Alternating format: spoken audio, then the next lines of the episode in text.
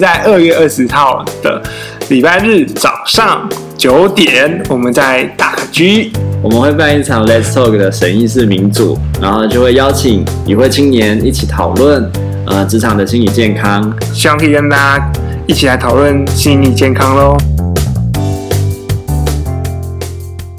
大家好，欢迎收听 CC 灵智，我是阿彻，我是阿坤，这是一个吸收人生日月精华的频道。我们邀请你在这段时间与我们一起自在的 CC 灵智啊。好，今天想要跟大家聊聊我们最近要举办的一场活动，没错，叫做 Let's Talk。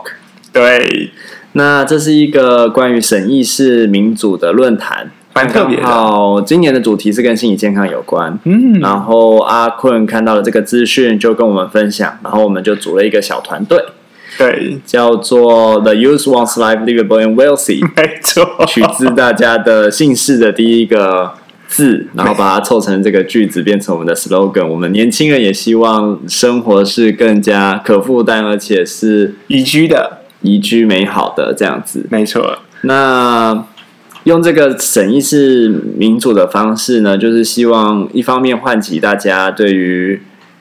职场心理健康的意识。嗯。那另一方面呢，也是希望可以敦促企业啊，或者是政府回过头来更加重视青年的心理健康。对，特别是在职场这个部分。对，要不然其实工作之后，我们都发现很容易就会耗竭。嗯，对我来说啊，耗竭之后就很容易丧失工作的热情跟动力，然后即便有成就感的事情，你也会开始觉得。好像还好，就很日常。嗯，可是挫折的时候却挥之不去。不知道你会不会有这样子的经验过？OK，那呃，我觉得我我想到的是，我会需要先说明一下耗竭是什么。哦，对哦。好，你说耗竭就是 burn out，就是 B U R N O U T。嗯，然后它的意思就是，我觉得可以白话来讲，就是燃烧殆尽。然后在刚好在今年，就是二零二二年的 WHO 它的 ICD 的诊断里面，把工作耗竭正式的放进去了。这是 ICD 几啊？ICD 十一还是十二？然后在呃这样的一个诊断里面呢，WHO 针对耗竭有一些描述，包含第一个就是哎，感觉自己的能量好像被消耗殆尽了；第二个呢是好像嗯、呃、和自己的。心理内心有有一段距离感，或者是对于工作啊有一种消极、提不起劲的感觉。哦，最后一个是降低了你的专业上面的效能，就是你的效率啊，还有你的能力都变得有一种无力的感觉。哦，这样子可以举个例子吗？其实我觉得自己在工作的时候，真的会有这些状况。哎，就是有时候真的是忙起来，那个情况下，就是我觉得自己。会很没有动力，然后那时候头还会很痛，不知道是不是因为没有喝咖啡的关系，还是喝了，可是却是因为事情太多，然后整个占据心力，然后再来就是我会觉得有的时候会自己比较心有余力的时候，我们会考虑的比较多，可是有的时候我必须呃变得比较嗯、说是。嗯、呃，比较没有情感嘛，还是比较怎样？就是我比较麻木。对，在特别是在对人的工作上面，我会就是判直接下判断，而不会去考虑一些感情方面的或情绪方面的事情。嗯，再来就会是呃，我觉得其实有时候事情太多了，反而我会不清楚自己该要该要先做哪一个，嗯、然后反而可能所有事情都被 delay 到。哦，你说的，所以其实就是讲到你刚刚说的三个向度，你都有哎、欸。对。不过我觉得确实工作一段时间之后，真的会有这样的感觉。我在想，特别是我们这种做助人工作的时候，尤其是那个第二点，我觉得还蛮可怕的。就是当我们跟这个工作的心理距离拉远的时候，其实会变得有点麻木。嗯，然后我其实有意识到这件事情，然后我觉得还蛮不喜欢的。就是说，本来你可能对于别人的受苦是非常能够感同身受的。然后会为其所苦，为其想办法。可是现在看到别人受到一定程度的苦的时候，你觉得好像就是这样，没有办法。对，嗯、就是一种，我觉得这是也连接到第三个，就是专业效能的部分。因为去理解别人，去同理别人，是我们工作上很重要的一个工作的能力。嗯，可是，在整个感觉被淹没的时候，我觉得其实我这样能力关起来，一方面是保护自己，可一方面也表示出我工作上面 loading 太重了，嗯，没有办法去真的照顾到我要服务的对象。嗯，对啊，因为其实确实是一种保护自己的方式。对对。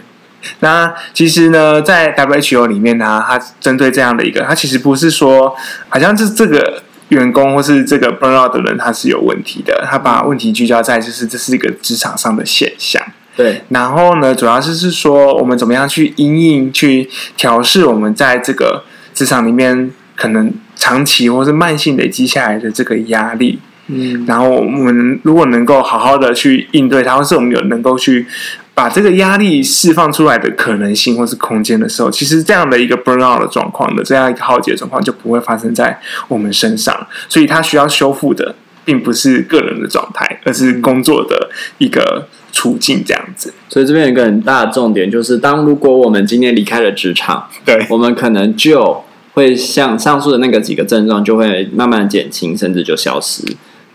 对，但其实我不确定，是这意思喽。因为我像是我在工作的时候，我就听到一些朋友，他就说，当他耗竭之后，他要整个修复回来，要花很长很长的时间。因为我觉得有个东西，就是像所谓的呃交感或副交感神经吧，就是当我们很紧张的时候，我们交感神经就会很活跃。可是久了之后，它就会呈现一个所谓的神经衰弱的状况。嗯，然后它要到一个完全恢复，我觉得那其实不容易。好，我觉得我觉得这边其实带出了另一件事情，就是说我们常见的一些精神诊断，嗯，比如说焦虑症、适应障碍症、忧郁症，然后甚至是创伤后压力症候群，嗯，等等。刚刚我们在讲那个职场情境，可能会让我们久而久之进入一种浩劫。可是如果这个浩劫持续的发生，可能会让我们整个身心灵都是受创的。这个受创之后，即便我们脱离这个职场环境，也未必能够缓解。那在这情境刚发生的时候，也许我们只要离开那个离开那个职场环境就可以缓解。可是当时去太久的时候，它造造成我们的身心影响，是我们可能会带到下一个职场的。对，然后这其实就是我们在讲的那种外部化的现象。对，而且呃，对于企业来讲啊，它就是一种，它好像把这样的一个状况，就是把员工当成一种工具来使用。反正他就是员工，他耗竭了，他不适任了，那就是再换一个新的人进来，就像免洗筷这样子。对，而且因为其实这是一件很容易发生的事情，就是只要。我们进入一种耗竭状态，我们工作效能就会变差。工作效能发变差之后，不止员工本身会觉得挫折、没有成就感，嗯，可能雇主也会觉得你的效率变差了。那你是不是不适合这里？然后。劝你自愿离职，这样，这就是更多职场的状况了。但其实我觉得这其实是一个三输的情况哦，嗯、就是对于员工来讲，他需要去面对自己的呃身心灵的状况被耗损了，然后还要去面对可能找不到新的工作或是新的工作不适应的处境。可是对于企业来讲，他其实也要负担的是他不断换人的一个人事培训啊，除非他不重视这一块啦。确实很多企业 没有新的培训，对。但其实这件事情其实对企业也是不好，只是很多可能因为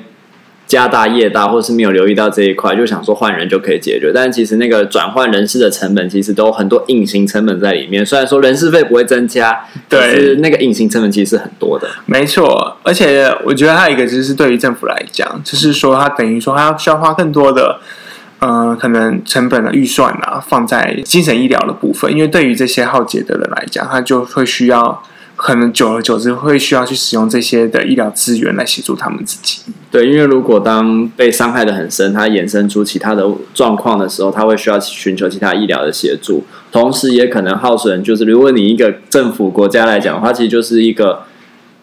有能力，原本是一个很有能力的人，然后是一个可以替国家。呃，付出贡献的人，可是他因为这些状况的耗损之后，他没有办法持续这样子，对，甚至是会需要国家来照顾的。对，而且所以，对，我觉得这就是我们想要做这个东西的一个很大的原因，因为我们在身为员工的处境上面，我们感受到就是我们被工具化啦，被当成免洗筷，或者是我们工作量都挺太重，重到其实已经超出我们的负担了，嗯，所以。刚好我们的团队成员这一群人，就是刚好都对于这个部分是非常的重视。对，所以，呃，我们就因为有这个机会嘛，然后我们就组组找了这群有兴趣的人，然后想说，也许我们能够针对这个主题，站在我们自己的位置，带出一些自己的经验。一方面，其实是也是希望来参加这场活动的与会青年，可以更了解到自己在职场是不是其实已经面对到了心理健康遭受严重的威胁。因为其实心理健康在职场的状况，其实是比较容易被忽略的。嗯。既往我们都只能看到很明确的职业伤害，因为这也比较容易举证。比如说你重复做包装，那你可能手会有肌腱炎，肌腱炎，然后这就可以举证说啊，这是因为我重复做这件事情，所以导致的职业伤害。嗯，可是心理上的职业伤害呢？你跟同事的相处，然后工作量过大，然后工作上没有成就感，然后被工具化，或者是穷忙等等，它对我们职业造成伤害，或甚至是对一个人的一些基本的呃生存的价值。自我概念造成的伤害，它是很难被测量，对，很难被标定的，甚至常常会自己或是外界都把它归因为你个人的问题，让这个循环更恶性的漩涡下去。我觉得我觉得这个东西蛮重要的，就是我们如何透过一个审议式民主的方式，去一起去重视这一块，特别是当心理健康，它可以被视为一种嗯。呃就像是劳动基本权益的时候，我们如何去让我们的心理健康在职场上更能够被保障、被落实？对，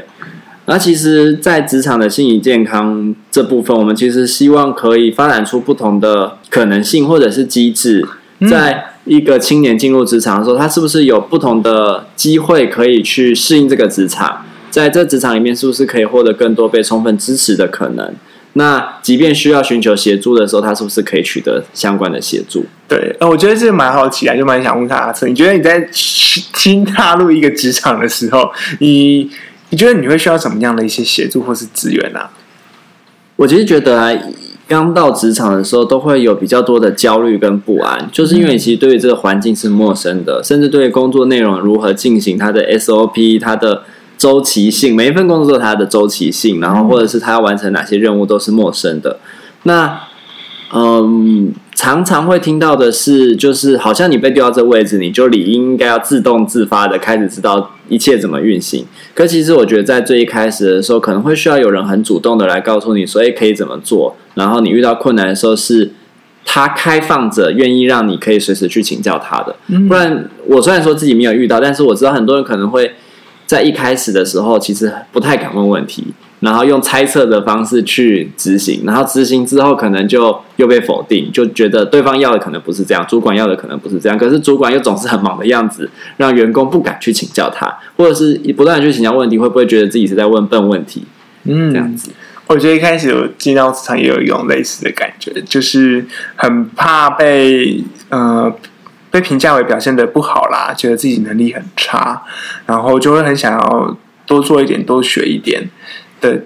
情况。但那时候我觉得刚好是呃，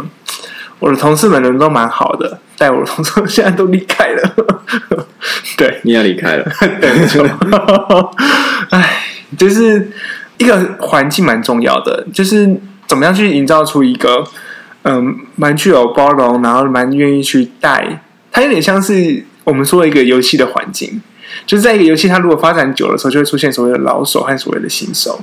然后，怎么样让一个游戏一直有新手注入呢？就是老手怎么样去带一个新手进来？嗯，那老手们的开放啊、友善啊，或是新手在问一些笨问题、蠢问题，或者是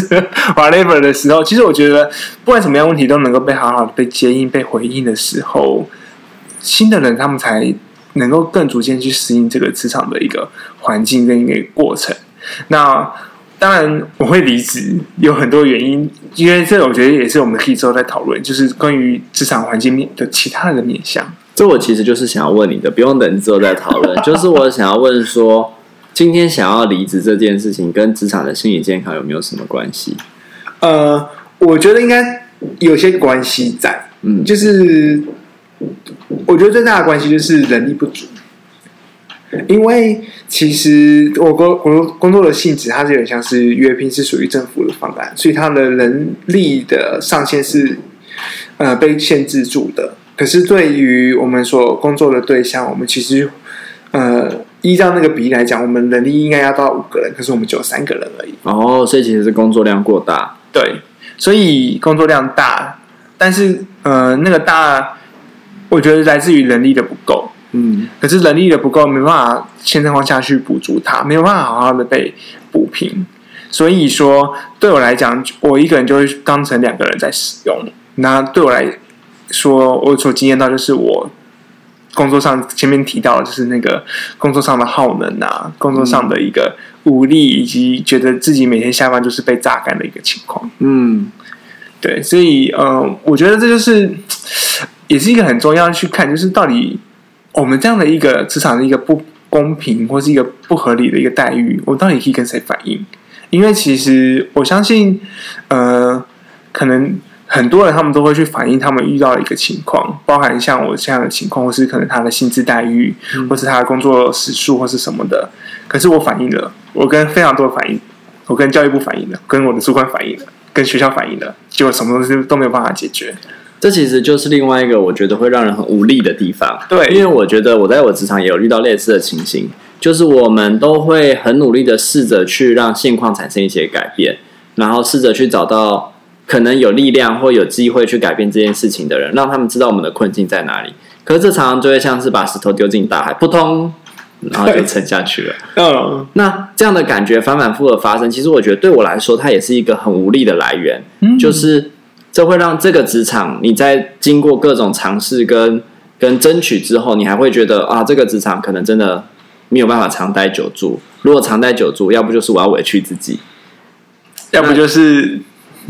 要不就是离开嘛。对啊，就没有其他的选项。嗯，我不能说我在这个地方把这个地方打造成，或者是改变成一个更好的职场环境，会让我们觉得，嗯，好像我们做不到这件事情，然后也没有人真的很有心的要去把这件事情做好。它好像真的是一个系统性跟体制性的问题。对，所以我觉得我们刚刚前面所讲的那个工作耗竭，它其实是反映了整个环境的状况。嗯，不单只是作为员工的我们，我其实我也看见是我的主管也想帮我争取人力啊，我主管想帮我争取待遇，可是主管也有主管的主管，对，教育部也想帮我争取啊，但是教育部的窗口跟教育部的主管的主管，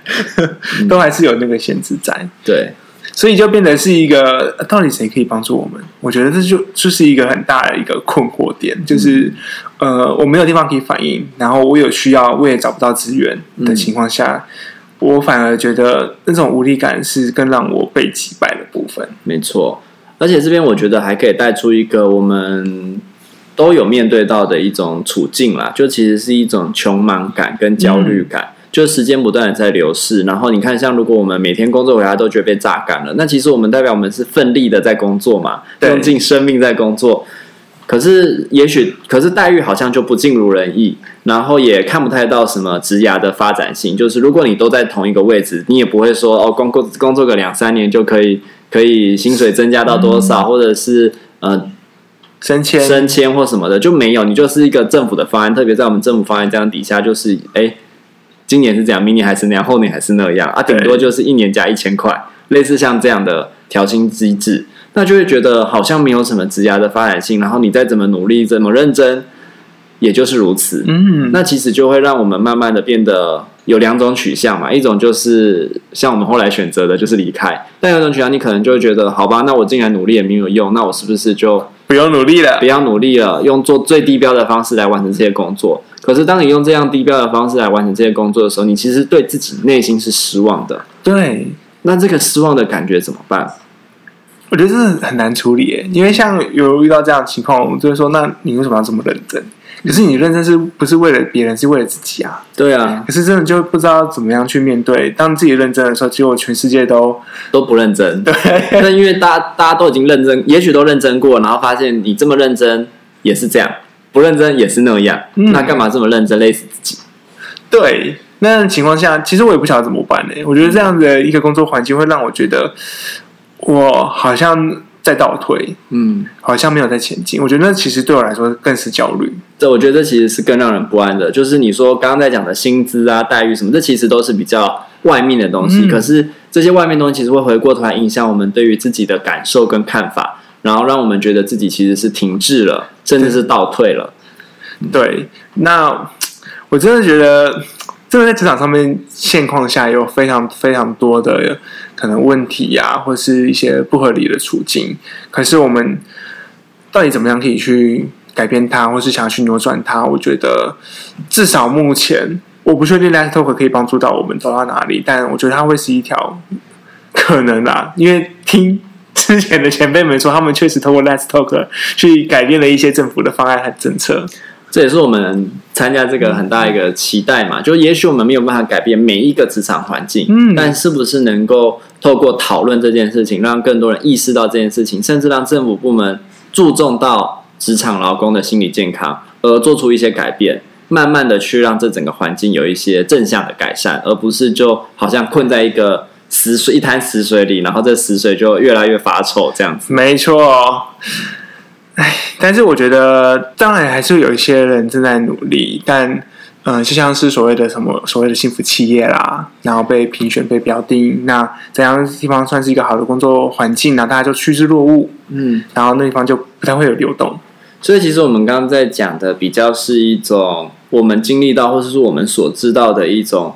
会耗损一个人在一个青年在职场的工作处境。那相对来说，你讲到的幸福企业或者是标杆那些，也许是我们还可以看见的一些亮点。那些亮点是指引我们，也许朝着那方向去。一个劳工在职场，他可以获得比较好的成就感，然后比较能够长待久居的，在这个地方持续的成长，然后同时又有生产力的，对公司、对企业，然后对员工、对整个社会是多赢的局势。对，嗯。那其实我们在收集相关资料的时候啊，我们发现到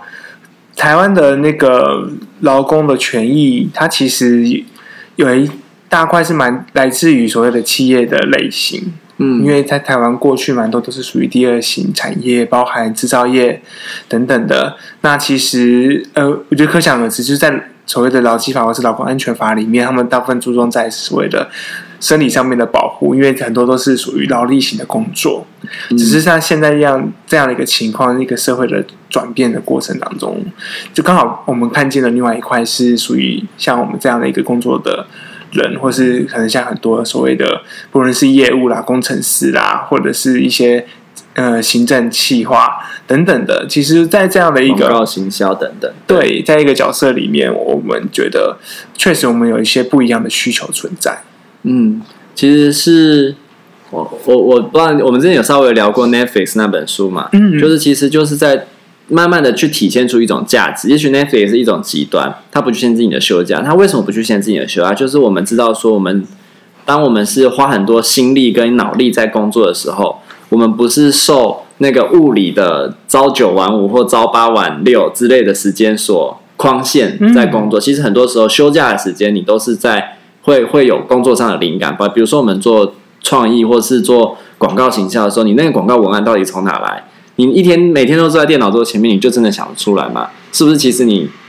保有一些生活感，比如说你去泡杯咖啡，你去哪个地方走走，去吸收一些灵感的时候，反而能够刺激你在这方面有更好的产出。嗯。那台湾其实就像你说的，我们慢慢从一种二级产业往三四级产业的方向前进的时候，其实会越来越需要。更多的这样的弹性，可是当我们的制度还是停留在只规范那种嗯工作时间，然后很身体性的职业伤害的时候，那这一块其实就没有办法被保护到，那就变成我们用一种新的新工作形态，但是却被夹在一种旧的制度里面。对，但这也反映了就是政府在可能修法上面的一个困境啦。但是这这时候就是需要大家一起集思广益，嗯、因为确实二级产业还是有，还是而且还是台湾大众。那我们怎么样去涵盖二级？那包含我们可能现在的工作的职场环境，去创造出属于我们未来的一个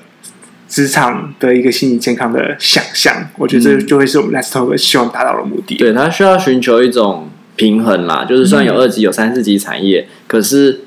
可是政府在制定规范的时候，它其实是常常都是一体适用的。对。那如果你直接定的非常的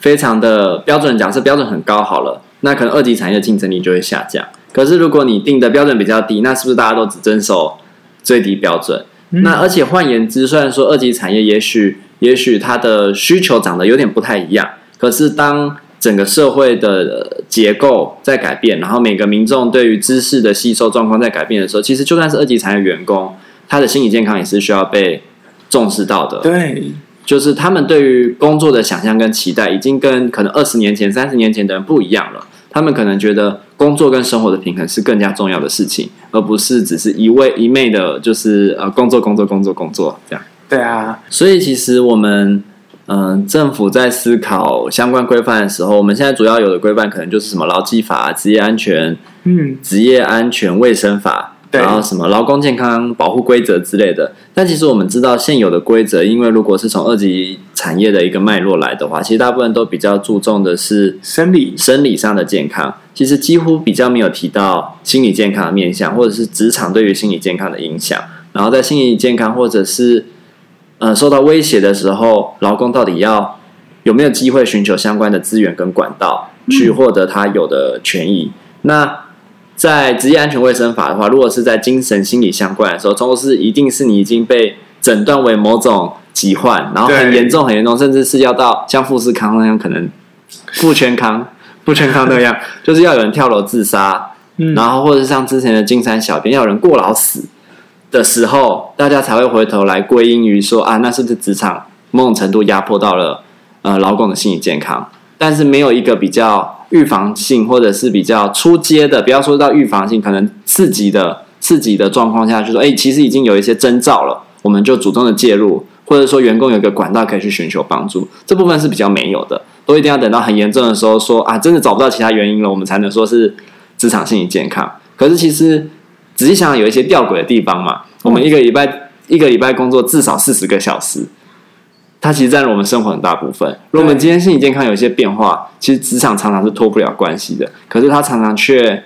不会被纳入考虑。嗯。我觉得其实就让我先有一段好奇啦，就是说，因为我们刚才是从所谓的二级产业，然后开始慢慢去看，哎、嗯，台湾在制定这些法案的时候，我们确实看到它对于生理方面的一些呃比较重视，可是对于心理方面的部分，其实在目前还是有一段落拍的一个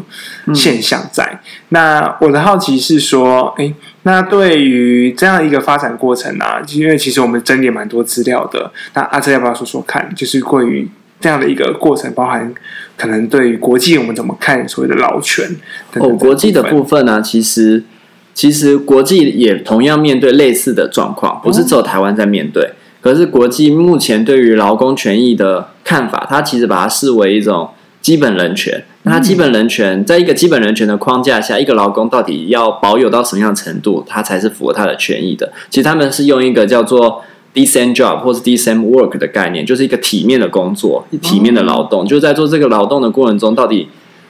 够不够体面？那什么叫做体面？其实它就是有一些描述，比如说我今天做了一份工作，做这份工作之后，我的收入是能够养活我自己，养活我的家庭，然后在工作的过程中。工作者是能够被尊重到的，不管是身体或是心理的健康上，都能足够被尊重到。甚至呢，他会期待劳工是可以有点弹性的去安排自己的工作时数的。嗯、那这其实是当前就是呃那个叫做世界劳工委员会 （ILO） 就联合国下面的一个组织，它对于一个劳工的呃基本权益的一个看法。哇，我觉得其实是一个。蛮蛮向往的愿景，就是我们如何去更有弹性的去安排我们的工作和生活，然后看怎么样去达到一个可以平衡的状态。而且体面，我听起来也是一种有尊严的一种一种生活的模式。就表示说，我对于做这份工作，它其实不会让我觉得好像做的很很痛苦啊，很痛苦，然后觉得自己做的。对自我的评价会很差，对，等等的，然后不能自己决定，或者是你即便已经很努力了，可是却好像连好好生存下去都没有办法，或者是你不会想要去成家养小孩，这其实都反映出我们老公、青年老公的职场心理健康是很受威胁的。就是其实我想，大部分的。年轻人如果是在有足够余裕的状况下，也许都会去思考到底要不要成家，或者是生小孩，或者是买房子这种不同面向的生活规划、生涯规划。可是其实现在的青年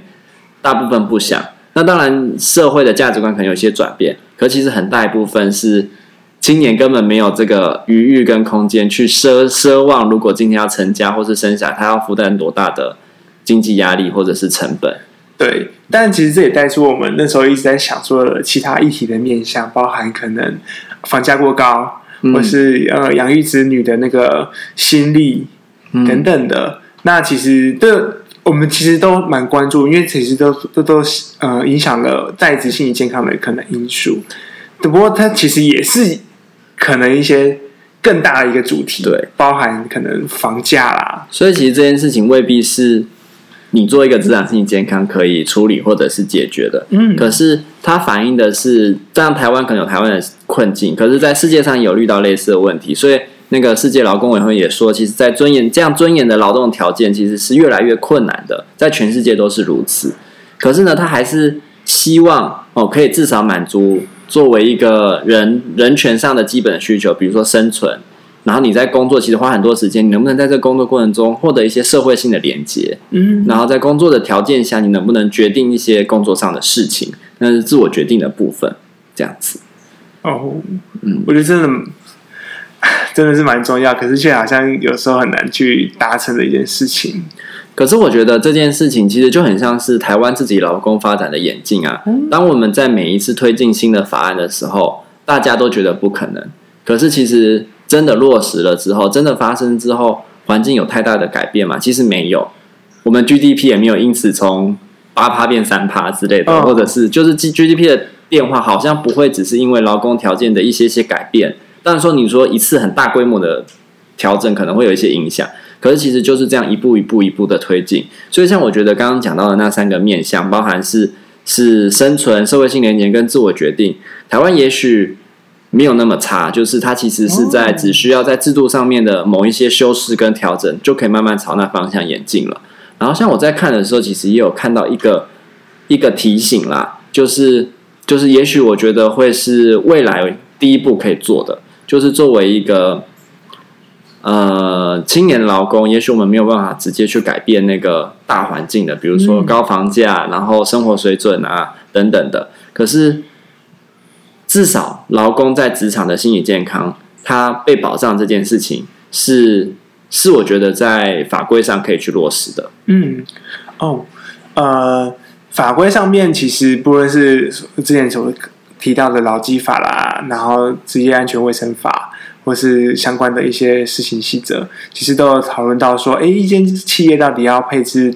呃，多少人之后要配置多少位可能具有医疗相关背景的人，不论是医师、嗯、护理师、职能治疗、物理治疗，还是心理师的这些面向。嗯，当然，那就是用一种人数跟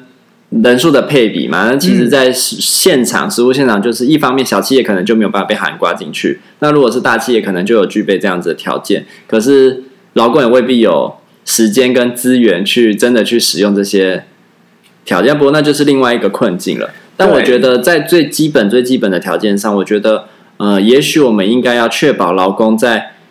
有有机会去取得这些服务，然后他是真的能够使用的。比如说，你有让他有足够的时间，比如说一个礼拜至少有一个小时，或者是一个月至少有两个小时可以去取得相关的服务。然后他去用这些服务，是让他感觉到是安全的，不会觉得好像会被主管指指点点。然后整个职场环境其实是不友善的，好像去使用相关的服务或者是使用相关的资源，就是是会威胁到自己的在职场的对啊位置啊，或者是别人的观感啊。然后这些服务的品质也是很好的，而不是说啊有就好，就是就是企业主是真的会去注重。而今天我们。使用就是安排这个服务在企业里面，然后它真的是有一定的品质，然后它是可被接受的，然后是可以取得的，然后员工是可以用到的。嗯、我觉得具备这些条件是是呃，也许是我们下一步可以努力的目标，就是有这些东西在，那员工要不要用，那是员工每个人自己的选择。可是至少我们有把这东西准备在哪里。嗯，那我这边也回到这个政府的一个政策，就是在劳动部这边，他们其实有在鼓励。做一个呃，各个企业去落实一个方式，叫做员工支持协助方案，嗯、就是我们简称叫做 EAP。然后因为它是不同类型的，所以我们加个 S 这样子。哦，那个是什么？它就是一种呃呃 Employer Assistance Program，然后它可以在很多不同的面向，包含可能像是生活、法律。或者是可能呃生理健康，所以像是平常我们在呃工作公司里面有个定期的健检，健检也算 EAP 的一种，它也算 EAP 的一种。嗯、然后可能像呃呃，有有些企业还会提供一些法律上面的咨询，顾有些顾问，然后像我们学校会有什么为的定期的，像中医师啊，哦、定期的进驻这样子，他、嗯、其实就是想，呃，一方面符合政府我们刚刚前面所说的一些法规，一部分呢也是希望可以照顾到我们这些呃员工们。不过也像刚才阿瑟所说的，就是很多时候我们都是看得到，但其实不一定能够用得到。得到 对，那。我们看见的另外一个比较大的困境，就是在于，呃，政府它其实鼓励大家去制定这样一个方案，嗯，可是可能有很多的因素，包含我们刚刚说的中小企业人数不够，或是可能像二级产业，就是比较多、比较广泛的情况下，它其实没有办法去做到一个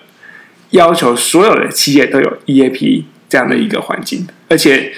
E A 呃，所谓的在职心理健康，它其实也只是 E A P S 里面的其中一个小部分而已。嗯，所以怎么样让企业能够落实 E A P，然后也落实到里面的心理健康，我觉得这也是一个我们未来要去面对的困境。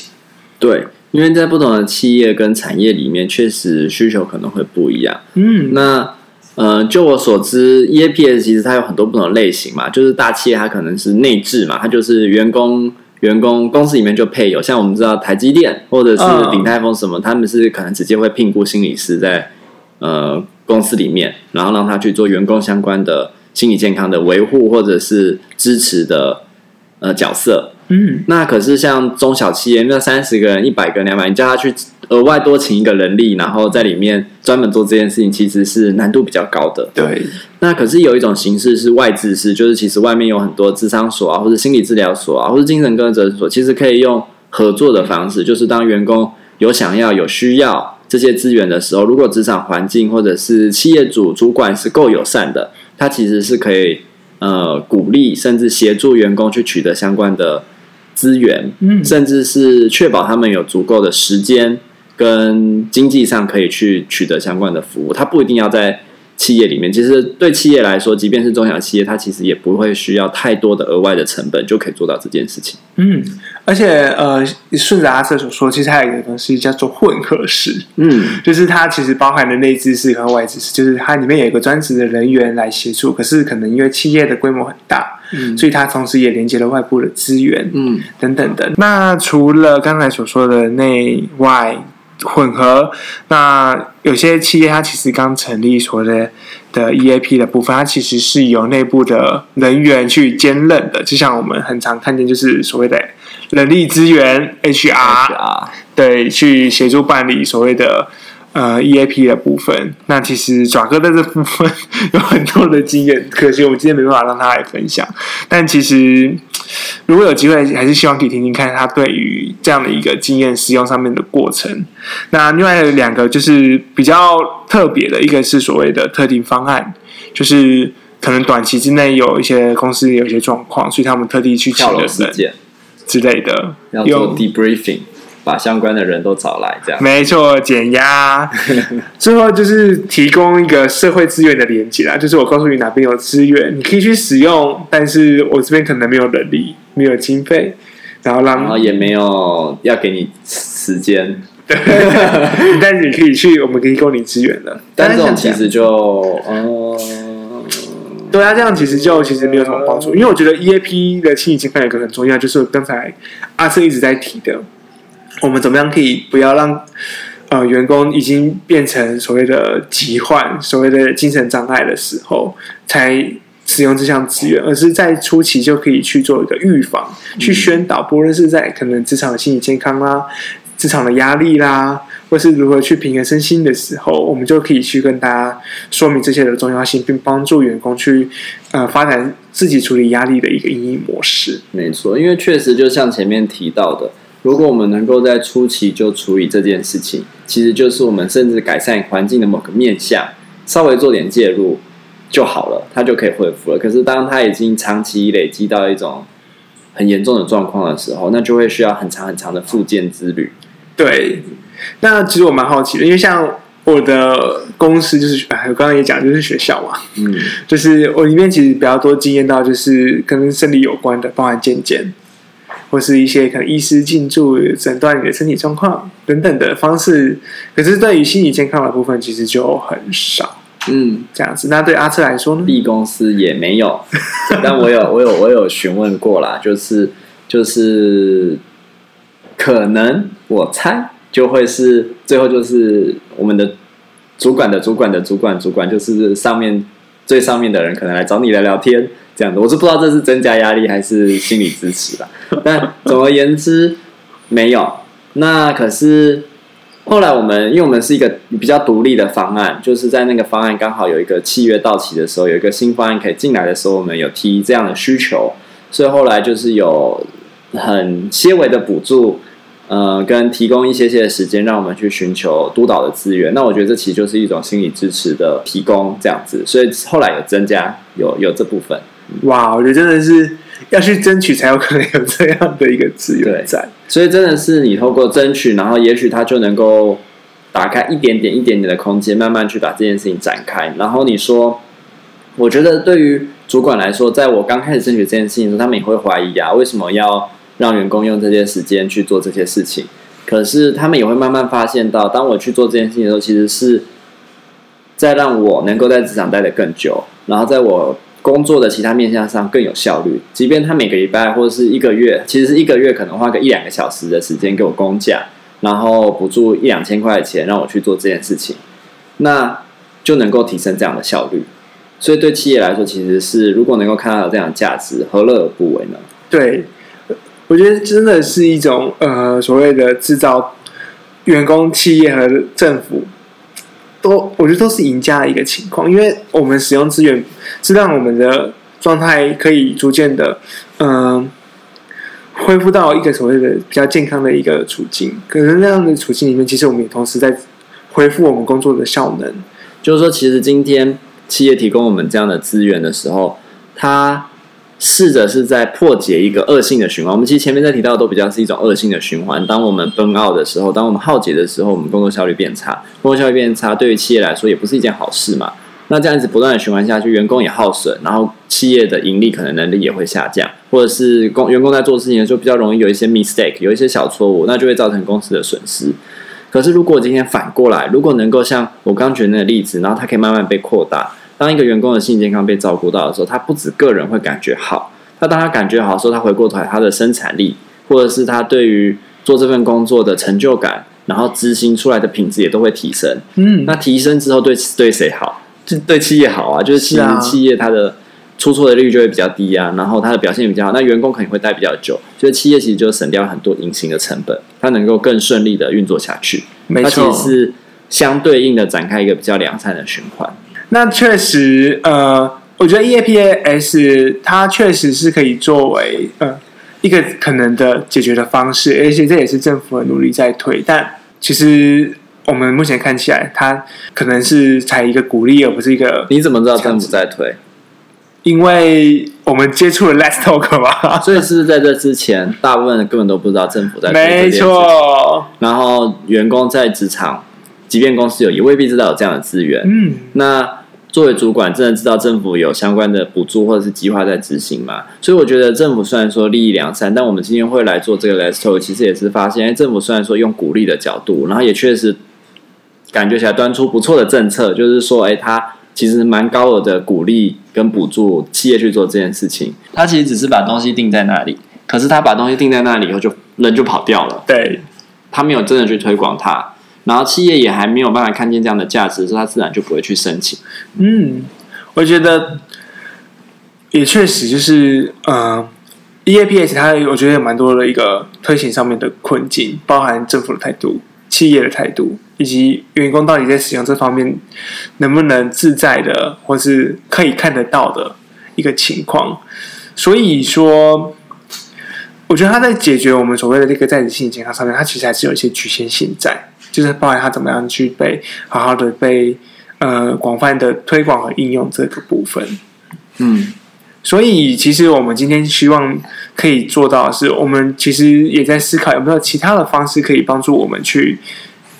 解决我们一开始所说的这个在职心理健康的困境。嗯，就像我们一开始都有提到一些，包含可能我们有一个弹性的工作的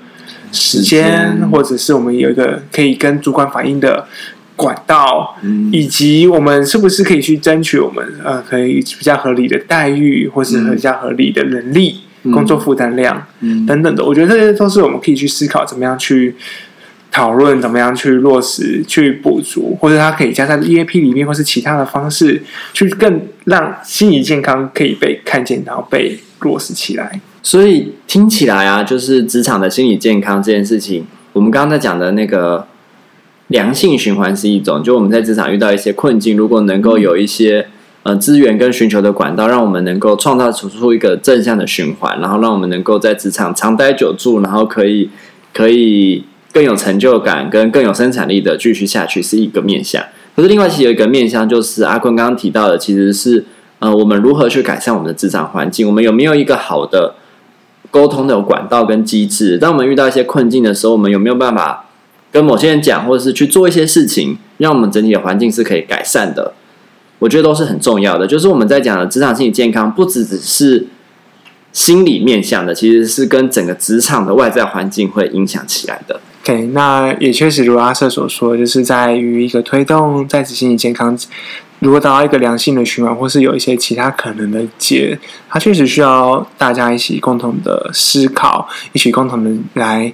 努力，看在哪个方面我们再多着一点力，它就可以让这个东西可以被推动的起来。也许它不是一触可及的事情啊，因为它其实是从整个大环境、产业，然后影响到企业，然后影响到整个社会，甚至文化，我们对于工作的看法，然后工作的价值观等等，然后再影响到我们每一个个人的，它其实是这样子层层层层层层层层层到我们个人的上面，但是但是不代表我们必须一直待在这样子无能为力的处境之下，其实是还是。希望可以有一些慢慢突破，或是慢慢调试的调整的一个框架，让我们每一个个人都可以在一个职场下撑出一个空间，让每一个人的状态都是被照顾到的。对，所以其实也想要邀请大家来参加我们的活动嘛。没错，所以在二月二十号的礼拜日早上九点，我们在大可居。大可居在哪里？大可居呢？它位置是在台北市万华区昆明街三百一十六号，在靠近龙山市捷运站附近。我们会办一场 Let's Talk 的审议式民主，然后就会邀请与会青年一起讨论呃职场的心理健康。当天我们也会邀请到一位真的有在职场尝试努力跟跟维持劳工心理健康的心理师来分享，哎，职场劳工所面对到的心理困境。嗯，而且这位讲师他呃曾经就是主要是在政府里面推广 EAP 嗯相关的一个员工支持协助方案，所以对于这个部分呢，相信可以为大家带来呃他在职场上推动这些事情上面所遇到的困境，以及他可以怎么样去更让这个东西更被大家使用得到。对，这样子，所以想邀请各位听众，就是也来现场，然后跟我们分享你们的经验。然后跟我们一起讨论说，哎，如果今天政府有一个政策去推行，然后是怎么样去兼顾不同的劳方资方的各种权益之下，但又能够维护到劳工的职场心理健康的。嗯，那有件事情非常重要，请大家一定要去我们的活动页面报名。嗯，那活动页面呢，就会在我们呃最新一期 PO 出来的那一个叙述栏里。没错，把活动报活动页面的连接。更新资讯就是都会放在上面，嗯，那就是在邀请大家报名参加啊，因为名额有限，所以请尽速报名。对，那呃，不论你是哪个类型的一个职场环境的员工，或者是你是属于主管级的，那或是因为我们主要是针对青年，是十八到三十五岁，但是如果你有一些丰富的经验，我们也非常希望可以邀请到你一起来跟我们讨论这个非常重要的议题。对，那。另外，最后补充一下，是当天的活动呢，会持续到下午的四点，快要接近五点的时间。中间我们会供餐，大概是从九点半到四点半。但我们九点开始报道，对、嗯，因为九点半正式开始，所以请大家就是九点到九点半之间抵达，这样子。嗯、没错，那希望可以跟大家一起来讨论心理健康喽，然后帮助我们可以有更健康的心理职场环境。对，好。